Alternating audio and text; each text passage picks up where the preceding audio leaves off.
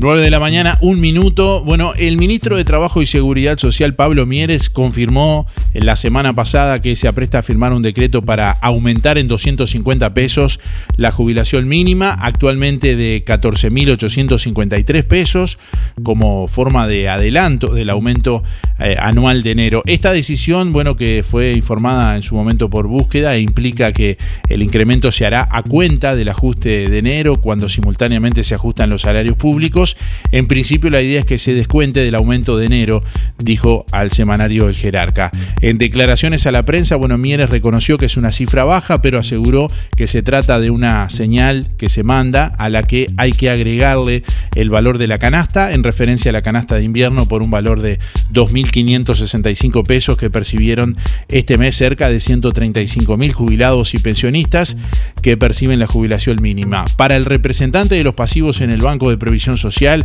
el BPS Sixto Amaro, la decisión del gobierno es por todos lados mezquina e inapropiada para el momento en el que vive el país, teniendo en cuenta la crisis socioeconómica derivada de la pandemia. Para conocer, bueno, cómo eh, se evalúa también desde eh, el ONASPU, estamos en contacto con Analía Gullón, representante de, de ONASPU y también de la Sociedad de Jubilados y Pensionistas de Juan Lacase. Analía, bienvenida, ¿cómo estás?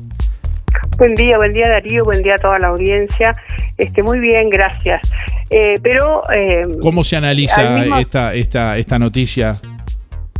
Bueno, se analiza esta noticia, lamentablemente, la ONASPU, las asociaciones que la que, que la este, que la formamos y el director eh, Sisto Amaro, que es nuestro director, ¿verdad?, en el Banco de Previsión Social, todos hemos hecho la misma evaluación, o sea, esta evaluación que dice el director es una evaluación hecha en conjunto, donde en realidad se ve totalmente insuficiente los 250 pesos que en realidad ni siquiera llegan a 250, porque son 0,5 de BPC y 0,5 de BPC, si uno hace la cuenta, son 244 pesos. Te digo más, hasta el 31 no sé hoy, el decreto no había sido firmado. O sea que este aumento, este aumento en realidad no había sido efectivizado. No sabemos por qué y tampoco teníamos fecha de firme de, de este decreto. Yo quiero recordar que nosotros los jubilados ya en enero perdimos poder de compra. La inflación del año fue de 9,41 y nuestro aumento fue de 7,56. Quiere decir que ahí ya perdimos 1.8%. También queremos señalar que era hacer inflación hasta junio acumulada de, de, enero a junio es de 7,75, de, perdón, de 4,75. Todo esto en este momento nos dice que 244 pesos, porque ni siquiera a 250 es absolutamente insuficiente. Que durante todos estos años anteriores esto fue un aumento, no un aumento con descuento a cuenta. Porque además, lamentablemente, en el 2022, con las pautas salariales que hay, con que en octubre prácticamente no vamos a tener ronda de consejo de salarios, vamos a seguir perdiendo vamos a tener otra vez por debajo de la, de la inflación. Cada vez que sea un aumento por debajo de la inflación, estamos perdiendo dinero. Quiero decir que no estamos llegando a mantener nuestro poder adquisitivo que, se, que es para comprar lo que, lo compramos todos los días. Esto nos afecta terriblemente al jubilado, pero afecta a toda la sociedad. afecta al carnicero, afecta al verdulero, al almacenero, afecta a todos aquellos porque es menos dinero que tenemos los jubilados para hacernos cargo de nuestras necesidades en estos momentos, además, donde hemos pasado y estamos pasando un periodo tan complicado como es este, como es la pandemia, que por suerte y aparentemente con el tema de habernos vacunado y habernos hecho responsables, estamos de a poquito saliendo. Pero eso no quiere decir que las consecuencias económicas no sean muy serias.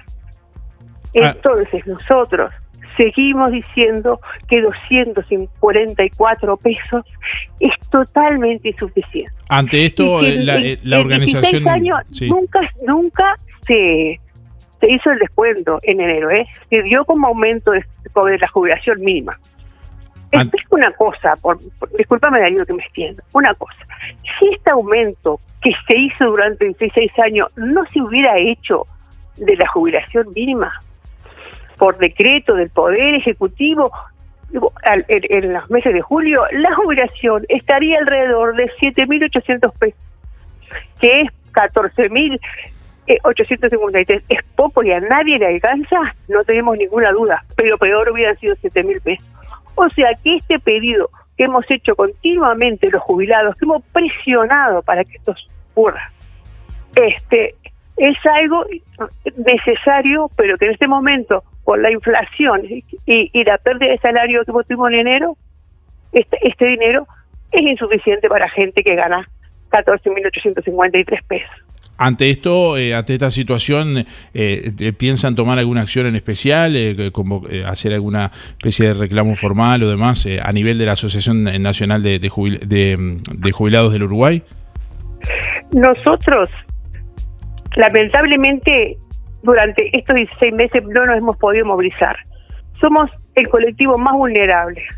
No hubiera sido apropiado, no hubiera sido serio ni, ni, nos hubiéramos cuidado a nosotros y a nuestras familias si hubiéramos salido este, en, a manifestar nuestras preocupaciones. Pero en este momento, y con mucho cuidado, manteniendo el protocolo, yendo nosotros desde Juan la calle con un ónibus con medio pasaje y todo el protocolo necesario, fuimos.